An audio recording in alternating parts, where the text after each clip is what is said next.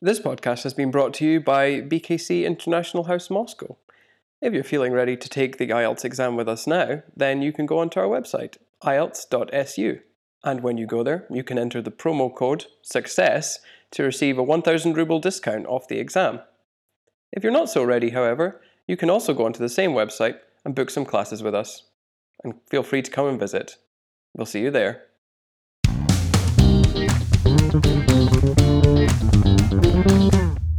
Hello, everyone. I'm Maria. And I'm Rory, and we are the hosts of the IELTS Speaking for Success podcast, a podcast that aims to help you improve your speaking skills as well as your listening skills along the way. We started this podcast to give you a look at how a native English speaker would answer some of the IELTS speaking questions. For every episode, we choose some of the most common IELTS speaking topics. I ask Rory questions. Now Rory is back from his holiday. Hey, hey. Rory gives answers using vocabulary and grammar for a high score. Today's topic is water. Yes, in the speaking part of the exam, they can ask you about water.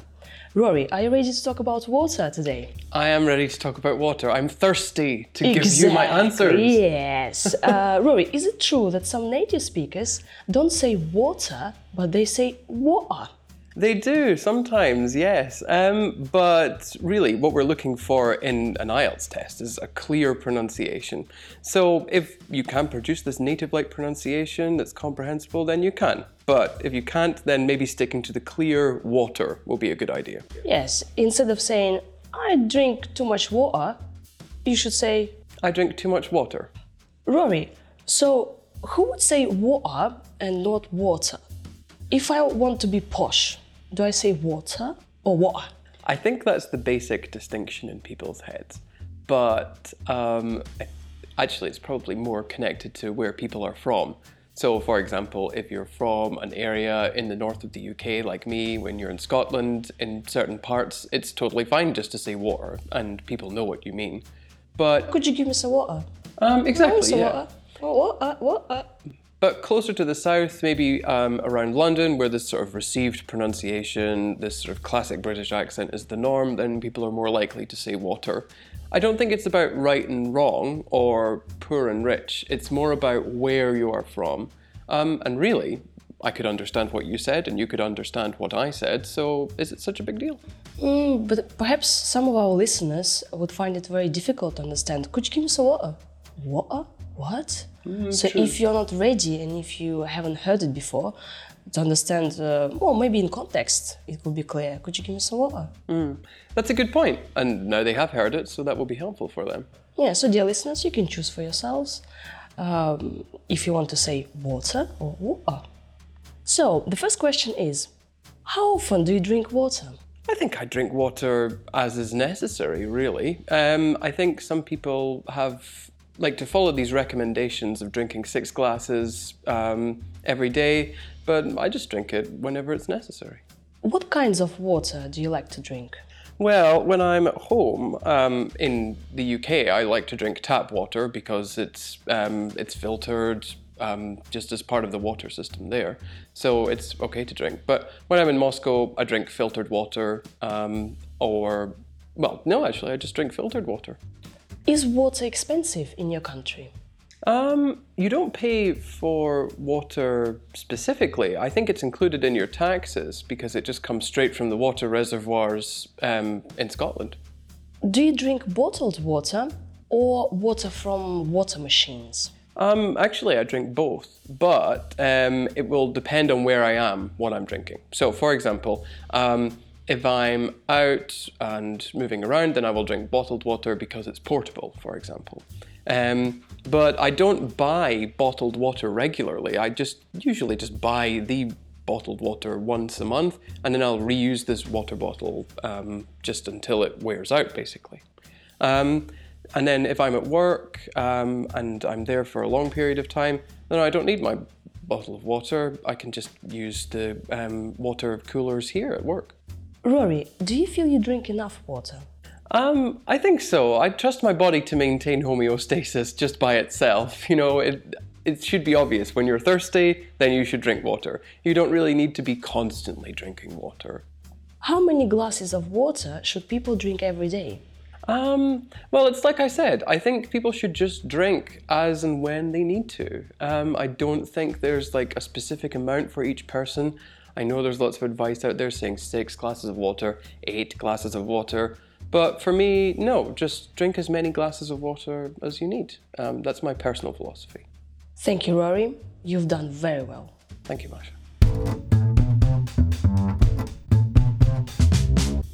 Rory, while answering these um, surprising questions about water, you've used good vocabulary, uh, good and precise words.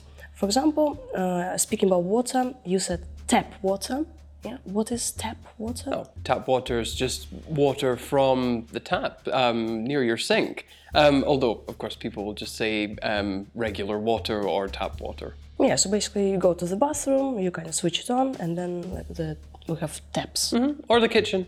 And uh, we can also have filtered water, special uh, filters, or at work we have water coolers. Yes. So, sort of different collocations, adjective noun collocations for water, uh, for filtered water or for tap water, and then of course you have water cooler, compound noun to Yes. describe this machine. We can also say bottled water, and water can be still or sparkling. Absolutely. So, do you prefer sparkling water with gas? Psh, psh. I, I prefer still water, but I think a lot of people prefer prefer sparkling water because it's the fashion almost. Yeah, so sparkling basically like with this gas bubbles, What about you? What do you prefer? Oh, still water. Ah, good. Great minds think alike. Yeah, from Baikal. Rory, you've used a nice word, reservoirs. Reservoirs of water. What is a reservoir? Ah, a reservoir is just a large body of water. Um, a lot of them are held behind dams or hydroelectric dams, for example. Um, but you can have them um, just as large pools of water as well. And it's just like um, a way of storing water for future use, for example. You don't have to wait for it to rain to have lots of water. You have it there and it's ready for you. And we can say uh, in Russia we have reservoirs of fresh water. Well, I hope so. Um, I don't know where the reservoirs are in Russia actually, but um, at least in Scotland, they're usually in the mountains, for example. Uh, can we also say that uh, we, like Rory and Maria, we are reservoirs of knowledge for our listeners? Absolutely, yeah. A reservoir can be like a store for uncountable things like water, knowledge, this kind of thing. Rory, you've used a very interesting word. You said something homeostasis. What? Yeah, it's a scientific word. Uh-huh. Wow, band 9 Woohoo! So it's a very precise way of describing the process by which your body maintains uh, stable systems. Uh, so things like making sure your temperature is constant, making sure you have enough water, enough food. This is all part of homeostasis, maintaining regular functioning of your body, I suppose. Yeah, so dear listeners, if you want band 9, homeostasis is your word. Wow. You can, for example, say warm blooded animals are able to achieve temperature homeostasis. By themselves, um, cold-blooded animals can do this as well, but they need the sun, of course. Rory, you've used good grammar structures. For example, you've used several if clauses. Like, if I'm moving around, I prefer bottled water. Could you give us some more examples? Yes, of course. So if I'm moving around, I drink bottled water, but if I'm in the office, I drink water from the water cooler. Um, so it's important that candidates don't feel like they're being boxed in by these questions with two options. If you do both things, then you can say, oh, uh, if I do this, sometimes I do that, or if I do this, sometimes I do the other thing. And that gives you a chance to show that you can use these different kinds of grammar, not just tenses. Right, and you're using complex sentences Exactly. and show off uh, your range of grammar. You've also used the passive voice structure. Uh, I asked you, is water expensive? And you said it's included in the taxes. Exactly. It's yeah. So again, passive voice when the um, agent of the action is obvious. So in this case, it's included in the taxes by the government. I don't think anybody wants to pay for these things, so it's got to be the government who's responsible. You've also um, uh, said the amount of water, right? So the amount of water I drink. Why not the number of water? Well, it's like we were talking about when we spoke about reservoirs. Um, water is uncountable, whereas um, glasses of water is countable. So if we're just talking about water generally, usually we want to talk about the amount of water, uncountable. What about students? Okay, so we come back to this idea of glasses of water. That's countable. So the number of glasses, the number of students. Yeah, also. or the number of uh, water reservoirs.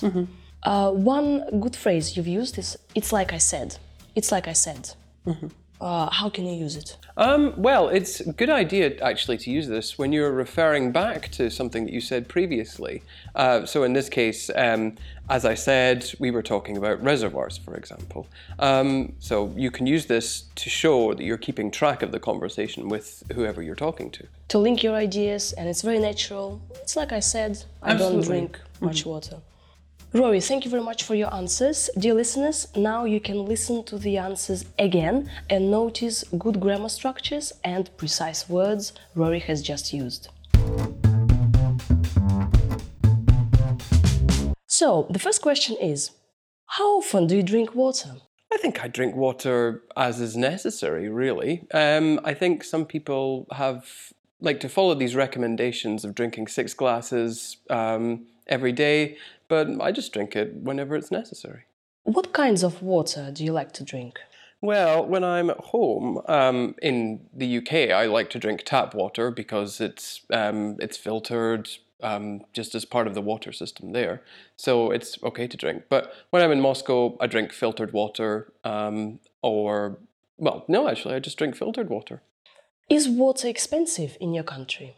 Um, you don't pay for water specifically. I think it's included in your taxes because it just comes straight from the water reservoirs um, in Scotland. Do you drink bottled water or water from water machines? Um, actually, I drink both, but um, it will depend on where I am, what I'm drinking. So, for example, um, if I'm out and moving around, then I will drink bottled water because it's portable, for example. Um, but I don't buy bottled water regularly. I just usually just buy the bottled water once a month, and then I'll reuse this water bottle um, just until it wears out, basically. Um, and then if I'm at work um, and I'm there for a long period of time, then I don't need my bottle of water. I can just use the um, water coolers here at work. Rory, do you feel you drink enough water? Um, I think so. I trust my body to maintain homeostasis just by itself. You know, it it should be obvious when you're thirsty, then you should drink water. You don't really need to be constantly drinking water. How many glasses of water should people drink every day? Um, well, it's like I said, I think people should just drink as and when they need to. Um, I don't think there's like a specific amount for each person. I know there's lots of advice out there saying six glasses of water, eight glasses of water. But for me, no, just drink as many glasses of water as you need. Um, that's my personal philosophy. Thank you very much for listening. We'll see you at our center. Bye bye. Bye.